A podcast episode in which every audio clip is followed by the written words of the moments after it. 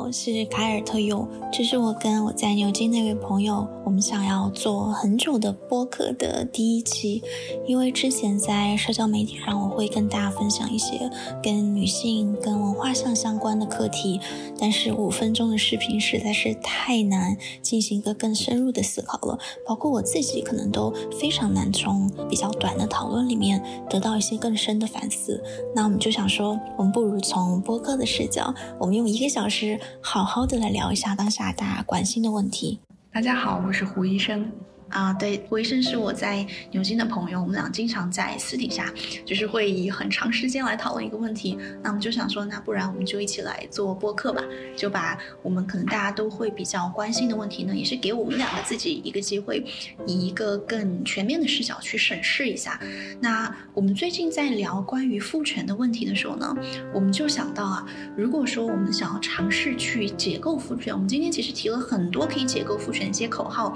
比如说。我们要给女性更多的自由，那我们要去反对一些非常传统的观念，但是我们会发现说，如果我们对父权没有一个更本质的认识的话呢，我们是很难真正去解构的。那我们的很多口号呢，可能也没有那么的有效。所以今天我们其实想到一个很有意思的话题。那我们认为啊，可能从常识上来讲，跟父权相对的，是不是一更原始的母权、父权这样的一个？呃，思想观念形成社会制度，那其实母权呢，在一个更原始的社会似乎是出现过的。那是不是在那个社会里面呢，女性她在政治、在家庭、在经济上面，好像相对于父权来讲都更有主导的地位？只是农业化过程中，这样的家庭经济组织形式消失了。那我们来看一下跟父权对比的母权，它是一个什么样的架构？我们可能能更好的来理解父权。对的，对的，我也是在和 Claire 聊天的过程中，开始逐渐了解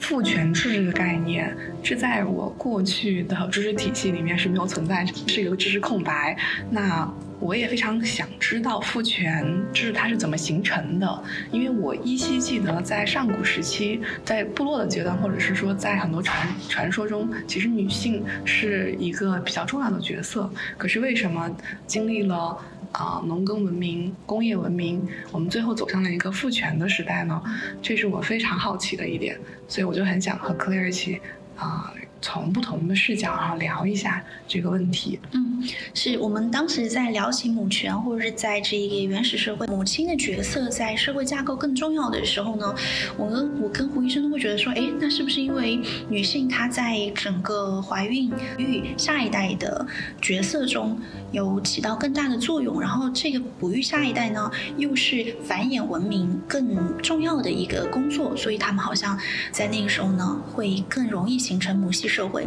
但是我们稍微看了一下之后，发现，哎，其实母系社会，或者说我们所聊的母权，跟今天的父权是完全不一样的，对吧？对，我们可能会觉得说，今天的父权，我想它的最基础的结构是一个父亲，或者说父这个东西，他拥有权利，他占有权利，而且拥有权权利的分配，嗯，以及继承，是等等这些事情。但是好像在母系社会，母这个角色好像并不是那么的刻板，就是我会觉得好像我们在聊今天的父权的时候呢，我会比较认同它的架构的基础是经济为导向的。男性在农耕时代，他拥有了这块地，代表着他有了资本累积的一个工具。那在这个时候呢，经济的视角来说，它会帮助父权制的形成。对，我也是觉得，我印象中好像母系社会他们更多的是。讲究一个互帮互助，嗯有一个一种更啊。共产的一个形式就对对对，就像恩格斯讲的，其实母系氏族是一个共产主义的雏形。是的，嗯，我们会这样认为。而且在那个时候，其实母亲她是一个图腾，嗯，就是她是一个非常有文化性质的，可能代表着这个部落繁衍生息这样一个图腾。但是她其实没有经济，或者是说，甚至是跟其他部落外交这样的一个权利。对的，我印象中就是早期人类是。嗯，以部落群居为生活方式，但是这个子，这个孩子，他是由部落共同抚养的。那么，因此，不一定是需要以女性为中心的，或者是说女性为主导的一个是的，是的结构。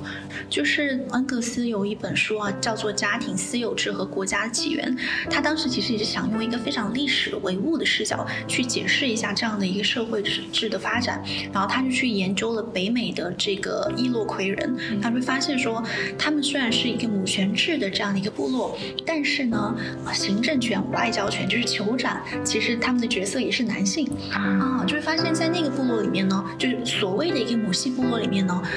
母亲或是女性的形象，它是一个图腾的形象，而不是一个真的代表着她拥有主权，像今天的父权一样，她拥有资本累积，或者是说她拥有生产主体这样的一个权利。所以，我们今天讨论的原始社会的母权跟今天的父权其实完全不是一个东西。是的，而且听过一个非常有意思的一个事情，就是如果说那个部落的首领去世了，嗯，那他们如何选择下一位继承人？那他们有可能不会选择。自己的孩子，而是会选择自己妹妹的小孩儿，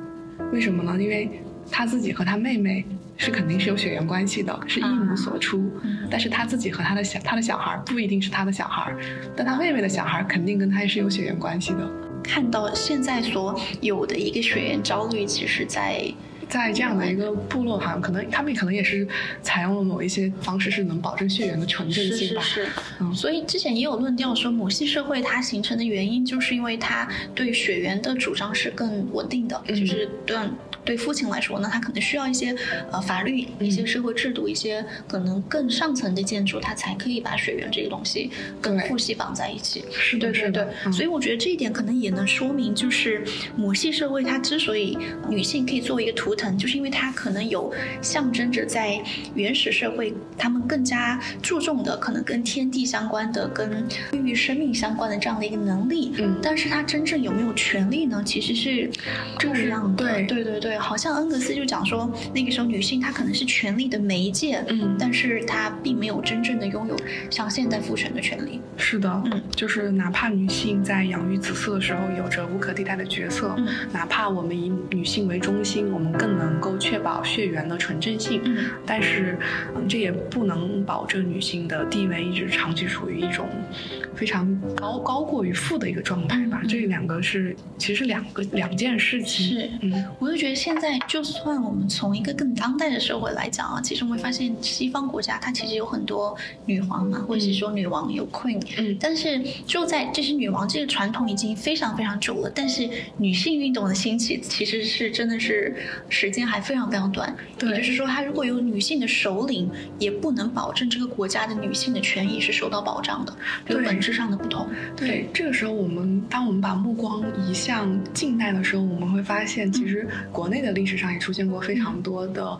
优秀的女性的首领，或者是说女性的皇帝吧，比方说武则天，嗯北魏的一些太后啊。虽然说这些女性通过各种途径获得的权利，但是，嗯，这些握有权力的女性形象，她们不是母权，她们反而是皇权的代表。是的，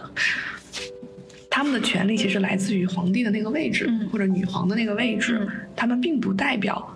女性本身的地位，嗯，也就是说。他们的成功不代表所有的女性在当时的社会中都有机会或者能力获得权利和地位。拥有权利的女性只是极少数，或者说在母系社会，不管是在母系社会，或者是说我们刚提到的那些女性的领导人，或者是说女性的首领，如果只是极少数的话，那她代表的或者她的首要的身份认同其实就不是女性。是的，因为他们的权利或地位的来源取决于他们的丈夫或者是他们的父亲。嗯，那么。这个女性她想要获得权利或者地位，她需要通过婚姻关系、亲戚关系或者其他的社会关系来获得。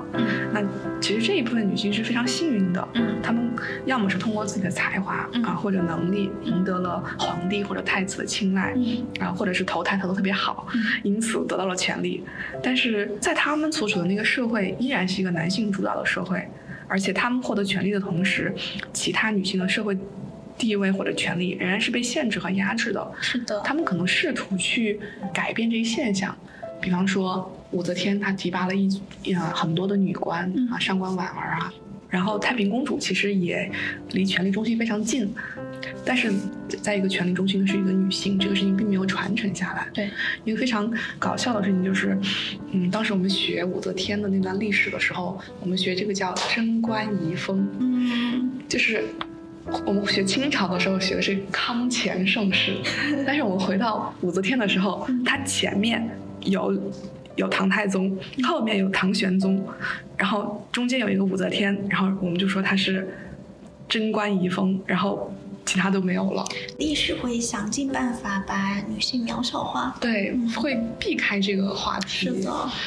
甚至还会有一些很荒唐的故事来，就是它可以是。就是非常伟大的一名女皇，但她一定要有一些污点才行。对，她如果没有污点的话呢，那可能在以后她会引起更多的效仿。就是我们对她的评价一定要是有褒有贬的才行，她不能是一位明君，她可以是一位有争议的女皇。对，而且很多人会着重笔墨描写她和。不同男性的故事。是的，是的，甚至还有就是今就是涉及到今天，我们会觉得很典型的厌女的这样的一个特质，她一定要是有嫉妒，她一定要嫉妒王皇后，嫉妒萧淑妃，她一定要是一个争宠的形象，还是一个男性为中心出发的点，她一定是残忍的，对，她一定是残忍的，嗯，像那个呃。刘邦的发妻吕后也是，对吧？对，她一定要是残忍的，她一定要是迫害其他女性的。对，因为他们背后有一个男性视角出发的。对，我觉得，我也觉得非常奇怪的就是，当我们看到这群拥有权利的女性的时候，我们的叙事方式永远是一种带有敌意的。所以我在想，这套叙事是不是也是父权制的一种一套叙事？我觉得是非常男本位的，或者说包含他们对女性的想象的，嗯，就是一个他者对女性想象的这样的一个叙事。因为我觉得走到这样的高位，他是他肯定会是有他过人的才能，嗯，以及心智的。那他的品德肯定，嗯，不说多么纯洁无瑕，但至少也是拥有人心中的善的。嗯，但是这些笔墨的描写好像并不是特别多。他上位的过程中一定是。有男性的帮助的，他一定是跟男性裹挟在一起的，就是他一定是情绪不稳定的，对，嗯，他一定是暴怒的，对，啊，或者是嗯各种男性对女性的想象，是的，就包括他的残忍、他的残暴的那些故事，我觉得也是突出女性好像在情绪上。不是很稳定，是嗯一种污名化。对对对对，嗯对，所以我们聊回来，我们刚在聊母权嘛，其实我们想从一个历史的起源开始聊，就是母系社会它并不是我们认为的一个母权的社会，其实不是这样的。母亲只是一个图腾，它只是在原始的文化框架下代表生育繁衍能力一个图腾。在那个时候，因为那个社会是一个偏共产的社会，它没有掌握经济的主权，它也没有掌握任何生产外交的主权。权那个时候，所以在历史上，这个其实也是波伏娃认为，在历史上女性从来没有掌权过，只是在农耕社会，她生育的能力可能更被肯定。是的，没错，就是女性拥有生育的能力和她的地位没有相关性，没有因果性。是的，嗯，只有相关性。是的，嗯，并不因并不会因为她有这个能力，她就得到一个崇高的地位。嗯，呃，我我也看最近在看《知否》嘛，然后就 看很多。后发现《知否》里面，明兰的那个奶奶，呃，祖母，是一个非常有力量的角色，也是我非常喜欢的一个角色。然后很多人就跟我说，他说他不觉得女性没有权利呀，在很多家庭结构中，女性是强势方，女性是做决策的那一个。我们有非常多的女性大家长的形象，然后。中国也有非常浓重的孝道文化，要求对母亲多么的尊重，有一些甚至于妈宝男，他们可可以为了母亲放弃自己的妻子。嗯，比方说那个孔雀东南飞啊，是，或者是陆游和啊唐婉的故事是。爱情悲剧。那似乎在这样的一个小家庭，在古代的家长制里面，权威的。代表是女性的大家长，那这些女性，她们是不是一个权力的象征？她们是不是母权的嗯代表呢？嗯，因为她们是一个太少数的群体了。那如果她只是一个少数群体，那她只是一个男性化的女性。嗯，她只是一个父权代表下的女性。这样的人物呢，她带有的还还是父权的特质。就像之前刚提到恩格斯那本书，它里面讲说，他说我们其实。会发现，如果我们鼓鼓励说女性也可以参加战争，但如果这只是少数的特例的话呢，那女战士就不再是女性，她们是男性化的女性。对，嗯，我觉得这是不是跟大家长是一样的？对我我我非常同意，因为其实就是大家好像看似是在尊重那个女性大家长，但其实大家尊重的是那个父，而这个女性大家长是这个父的母亲或者妻子，嗯她在代替那个父行使权利，嗯她只是一个父权的权威转移，嗯他被尊敬和尊重是因为他能够承担家庭的领导角色，而且维持家庭的稳定。但是他在行使权利的时候，他需要遵循家庭和社会的规范和传统，嗯所以我觉得他好像也不是母权，她只是父权的权威转移。而且我们提到的那些人啊，就刚刚看说一些母权的代表啊，就比如说我们提到武则天，然后提到北魏的太后，你会发现在她的领导下，或是一些就是刚提到《知否》里面的那个大家长，在她的领导下，我觉得有一个标准可以去判断，就是那底层的女性生活有变得更好吗？其实是没有的。是没有的，嗯，他们仍然是被封建社会所限制的，嗯。而且不管是在底层还是高层，所有的女性都会被认为是嫁出去的陌生人，是的，男性才是家庭的主要的劳动力和财产的继承者。嗯。女性的话，婚后是不再属于这个父系家族的，嗯嗯。啊所以所有的一切都是以父系为主导的一个家庭嗯嗯，展开的。嗯是的。嗯，那这个时候，其实我们在聊的时候，已经是一个很成熟的父权制的这个社会体系了啊。就是对这个社会体有一个非常非常有意思的现象，就是我们一定要执着于一个父的形象。我觉得小到家庭，大到国家，没错嗯，就这个父亲形象对于我们普通人来说很重要。对，包括当家主母，对，好像其实当的并不是她自己的家，对对是她丈夫的家，对对对，或者她儿子的家。是的，是的。啊，啊，就是我们对父亲形象的这个依赖啊，我觉得在家庭里面要有一个父亲的形象，好像在一个更国家机器的层面，我们会觉得说需要一个父亲的形象，就这一点，抛去制度性来讲，是不是在文化上肯定有一种脆弱感呢？我不知道。我觉得确实好像文化上，我们的叙事方式是以父为中心的。我们希望有一个起源，但这个起源按理来说应该是一个以母性为主导的起源，但我不知道为什么这个起源会变成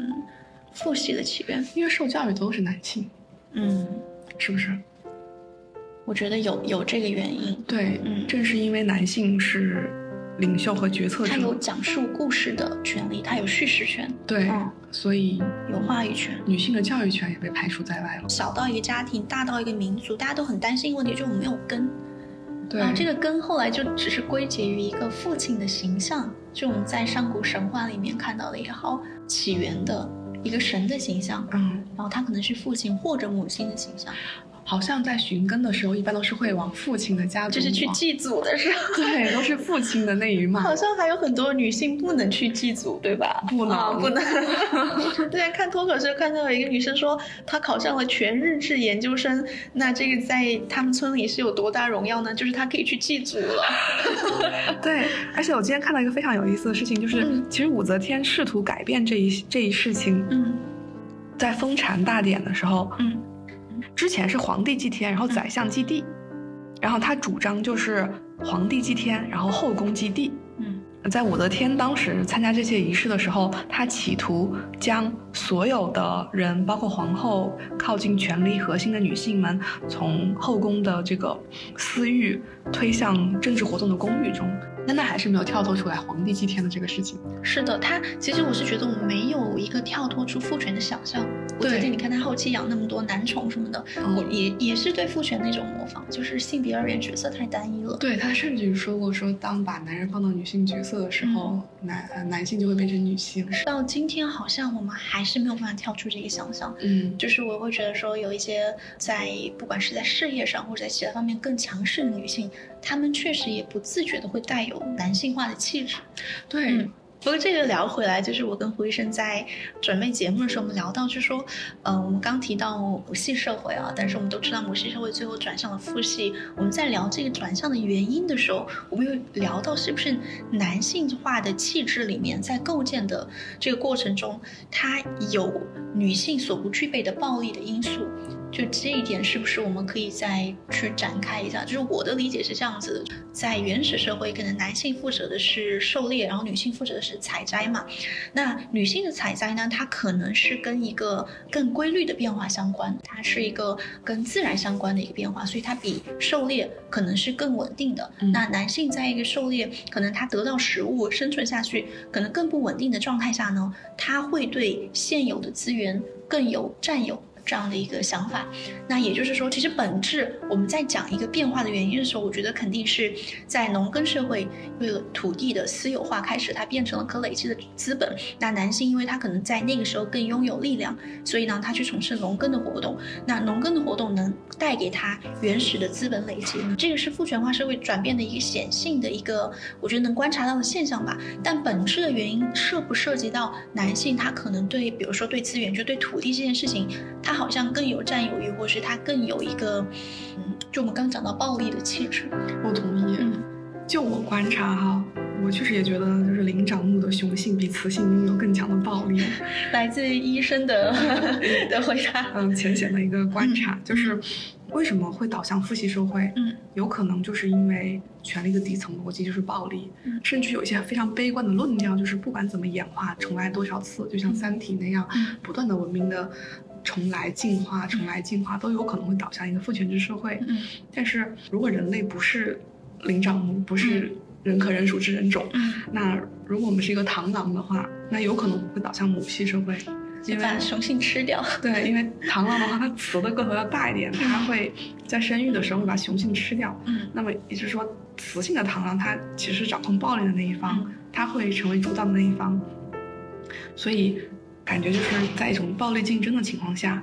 男性或者说父他们成为了一个强势群体。嗯，因此，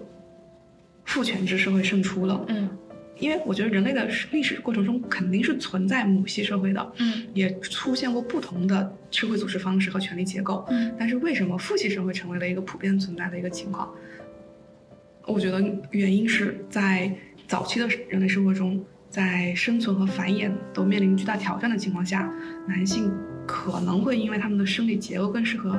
狩猎啊、战斗啊这种需要使用暴力的活动，嗯，所以他们会在族群中获得一定的地位。嗯，然后就话语权嘛，嗯嗯，然后随着农业文明的兴起，土地和财富的私有化，进一步加强了男性的地位，嗯，而然后女性就被限制在了家庭和生育角色之中，嗯，哦，在这种力量竞争过程之中，父权社会变成了一个一个主流的社会结构，它是一个得以愈加稳固的这样一个结构，对吧？就关于家庭财产的累积，然后继承权以及所越来越固化的男性跟女性气质的区分。对，包括有一套的叙事方式，它稳固了这一套的发展。比方说儒家思想，嗯，三从四德呀，啊，还有基督教啊，嗯，然后宗教和哲学，这些都加强了它的文化基础。是的，因为我们俩都不是学社会学或者是历史学的，我们就可能讲一些自己感受到的，或从文化架构上来聊这个问题。那我从文化敏感度上来讲，会觉得说，我们去看一些神话，我们社会架构的方式，很多时候会从神话里反映出来，发现其实母。母亲、母性、母体，它代表的更多是孕育的能力、繁衍的能力。那父系呢？它代表的可能就是某种力量，这个力量它可能能操控太阳，它可以操控风雨。但这种力量很多时候也是具有破坏性的。对，嗯，没错。母性呢，它有对自己下一代的归属知晓权，就是它其实是一个很稳定的，能意识到自己生产能力的这样一个权利。但是男性狩猎为主，并且有这个腹部想风险的这样的一个群体呢，他们就会可能。会更补偿式的去占有之后能得到的资源，就这一点可能会觉得说是这个社会转向里面的一个，呃，没有可能没有因果性，但是会有一点点相关性的这样的一个原因吧。是，而且虽然说父权社会它起源于暴力啊，嗯，然后又被这个社会规训或者是说社会准则发展的发展到巅峰吧，嗯，嗯。但其实我觉得，我们其实可以在现在这个社会来解构一下父权这个事情。之前在读那个《资本主义和这个社会架构》那本书的时候，那就提到说，如果我们承认这个大前提，就是父权它的呃起源和发展，它有一部分来自于男性的体力是优于女性的，但这件事情在今天就可以被。机器更好的去优化了。嗯就是我们不需要用体力来耕地了，对吧？嗯。女性也可以参与呃劳动，而且这个劳动对体力的要求越来越少了。嗯，没错没错，特别是在这种呃物质的极大发展，包括嗯。工业革命啊，嗯。啊、二次工业革命啊，嗯以及现在的科技革命之后，女性更多的可以参与工作，进入到职场中，嗯。然后进行生产力的再创造。嗯。那这样一种情况下，女性的地位其实是得到了极大的提升的，嗯。而且大家也在开始意识到男女平等的重要性。嗯那父权制的缺陷也就开始逐渐暴露了。嗯嗯虽然说父权社会仍然存在，但是我们开始注注重和关心女性的权益，那么父权的影响力其实也在逐渐的削弱的。是不是能说我们这个意识的觉醒，或者说一个更加文明意识的觉醒，它还是跟生产力有很大关系？对我，嗯我我觉得是没错的。就是如果说，因为刚开始是暴力嘛，嗯在资源稀缺的那个时候，嗯无非就是你抢我，我抢你这样一个情况。等后面慢慢的稳定了，形成不同的生产力开始发展了之后，嗯那其实那个时候，呃，无论是儒家、伊斯兰教、基督教，他们都会形成一套行为准则，大家开始逐渐遵守同一套社会秩序。嗯比方说，啊、道德、传统文化、法律、政治制度。嗯我记得古罗马文明，那个正是形成了文明嘛。嗯 然后，当我们到现代社会的时候，暴力就可以就退出了。那其实大家都虽然说理解暴力，也知道暴力它是最底层的逻权力的最底层逻辑，但是大家更愿意倾向于用其他一套叙事嗯或者规则来获得权利或者或者继承权利。嗯啊，然后选举啊、协商啊、法律啊这样的。然后在现在的情况下，就是因为生产力的发展，然后女性又可以加入生产，在创造，男性就开始逐渐让渡权利，然后女性就获得了更多的空间。那么，父权这个事情就开始慢慢的解构，嗯然后可以我们就可以进入一个相对平等的一个境况。就我不知道这个事情，就是我不知道这、这套叙事逻辑是不是我觉得是很有解释性的。我们可能一直主流叙事也在强调说，如果要妇女的解放，那她得大量的大规模的去参加生产才行。对那放到今天，我们其实也是这样去建议的，就一定要参加生产、参加经济活动，才能保保证你自己的权益。是的，嗯如果啊、我们抛掉以前的父权的规训，嗯就是那一套父权的叙事，嗯然后物质丰富了，然后嗯文明和教育水平又提高了，我们是不是就越能越能解构父权？然后我们是不是就可以获得女性地位的提升？但是有一个非常嗯重要的点就是。正是因为有战争，或者是因为暴力这个事情的存在，一旦有战争，那是不是我们就无法实现真正意义上的男女平等？我们只能在最大程度上的接近男女平等。如果说我们以一个这样循环的世界观去看啊，好像是这样的。但是你觉得今天技术可以解决这个问题吗？就技术可以缓解这个问题吗？可以缓解战争吗？缓解战争呃背景下，性它在暴力的意识或能力或体力能力不我我在一样我在。想一个事情啊，如果女性她们更，因为我知道女性和嗯。男性在智力上是没有任何差距的，嗯。那如果她们操纵武器的能力越高，嗯。也就是说他们在暴力情况下嗯。能够赢得男性，嗯。有没有可能在这样的情况下可以实现？但是我不知道，就是嗯。高科技武器这是一方面，嗯如果说连高科技武器都不存在了，嗯。我们最终只回到了一个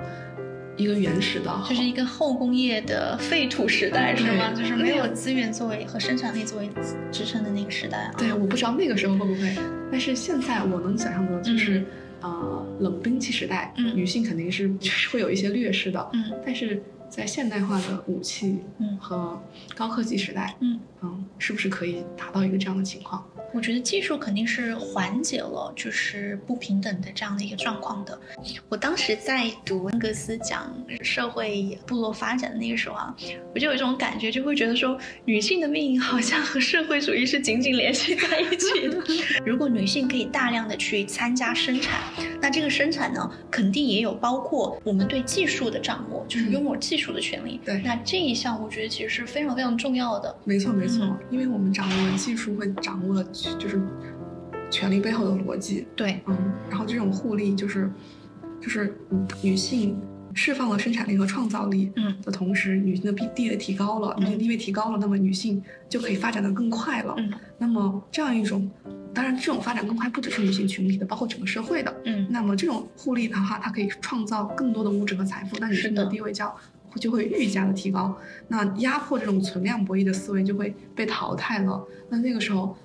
男性可能就会意识到地位越平等，嗯，社会生产力是的越高，嗯，就是创造女性强。一定要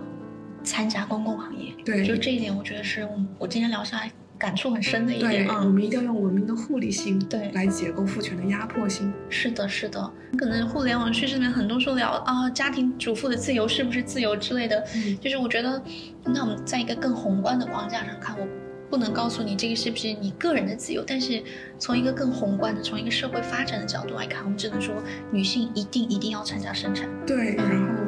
同时我们也可以，嗯，我觉得，我觉得，我觉得我们做这个这期节目的原因，一个是想说从我们俩的角度，能不能，呃，找到一个切口去嗯解构父权，嗯这在我们的呃争取两性地位平等的嗯这个情况下是非常重要的。嗯当我们意识到，在社会规训和那套叙事逻辑下，女性是有多受压迫，我们意识到了这个压迫，嗯我们要不要再走进这个压迫的陷阱？嗯另一个就是要引导大家认识到平等的重要性，嗯然后摒弃和反对对于弱势呃对于女性群体的压迫和歧视，嗯一让大家意识到男女平等是文明发展的前提。嗯这样的话，是不是我们可以争取到更多中间派的力量来摒弃和反对父权制度？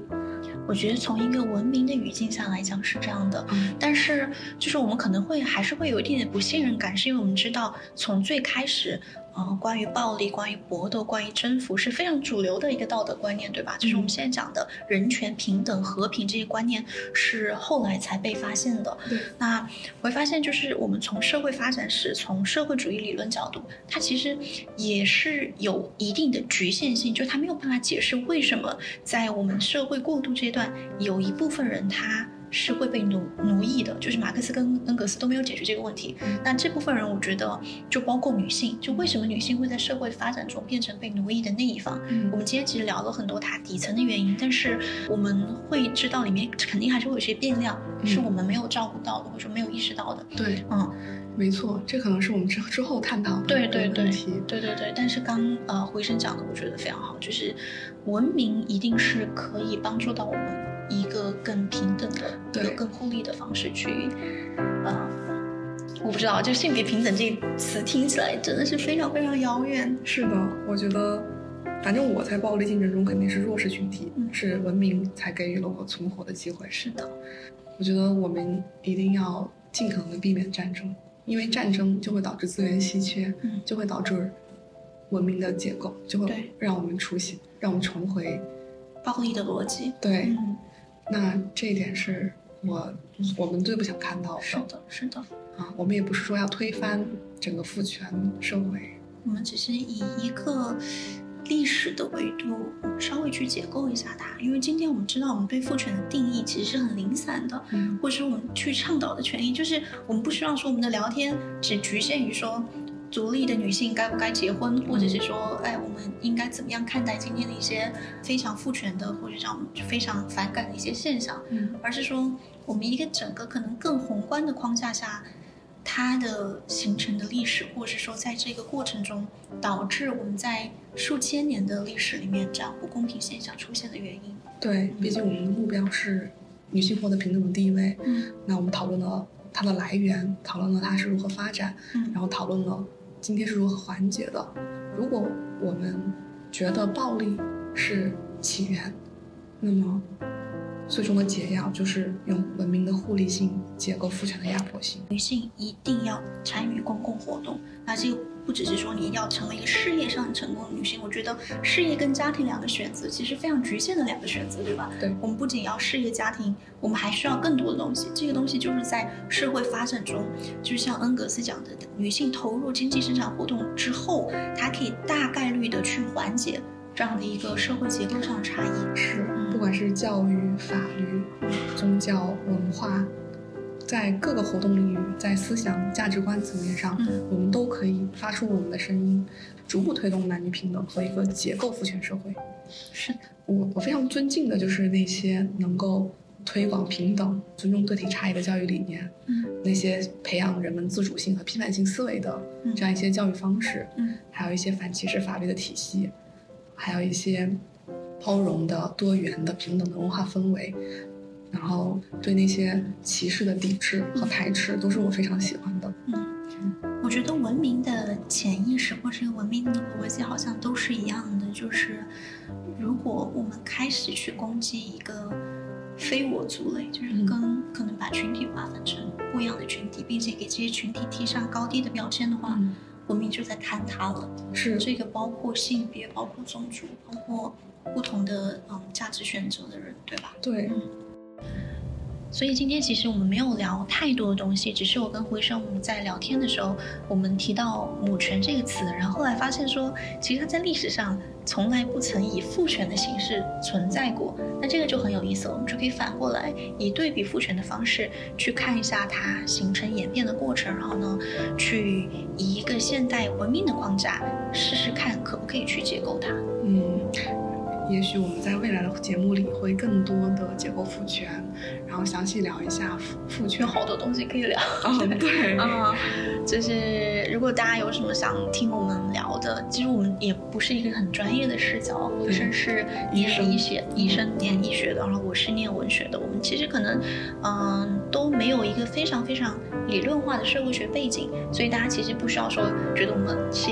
呃，把我们当一个很权威的聊天者，就完全不是。我们只是以一个非常个体化的女性视角来聊一些大家都比较关心的问题。对，嗯，如果大家有其他任何想听我们聊的问题，都可以跟我们留言。然后，如果我们在聊天的过程中有一些知识系的错误的话，大家也在评论区告诉我们。对，嗯，很容易犯错。对对对对，我们都会呃接受改正。我们非常虚心的接受大家的意见和批评。是的，只是希望我们也能够在文明的发展和推广中发出我们的声音。是的，让大家意识到在性别、种族、阶级各个方面的平等是有利于整个社会的。嗯，好。我的观察来说呢，就是父权社会它起源于暴力，然后发展于规训，结构于文明，重构于稀缺。什么叫起源于暴力？暴力是终极手段，是形成庞大社会结构非常基础的架构，就像计算机的零和一一样。而为什么是起源于暴力？因为暴力可以占据更多的资源。为什么说发展于规训呢？因为暴力的上层是法律、选举、协商、道德、传统文化、法律制度。这样，当大家习惯于这种社会构成和社会规训的时候，暴力就可以退出了。至于我们到了现代的社会，因为生产力的解放，然后物质的极大丰富，男性开始逐渐让渡权利，而没有损失感；女性获得了更多的空间，因此父权可以慢慢解构，我们可以形成一个相对平等的发达社会。但是如果物质稀缺，比方说战争重发或者荒岛求生，重新回到占领资源的逻辑，那么父权就会重新登场。我非常期待能够在一个文明的社会解构父权，发现父权社会的缺陷和不足，倡导着更加平等、公正和和谐的社会形态。因为一旦有战争的存在，女性的地位就很难提升。只有在和平年代，才有可能最大程度的接近男女平等。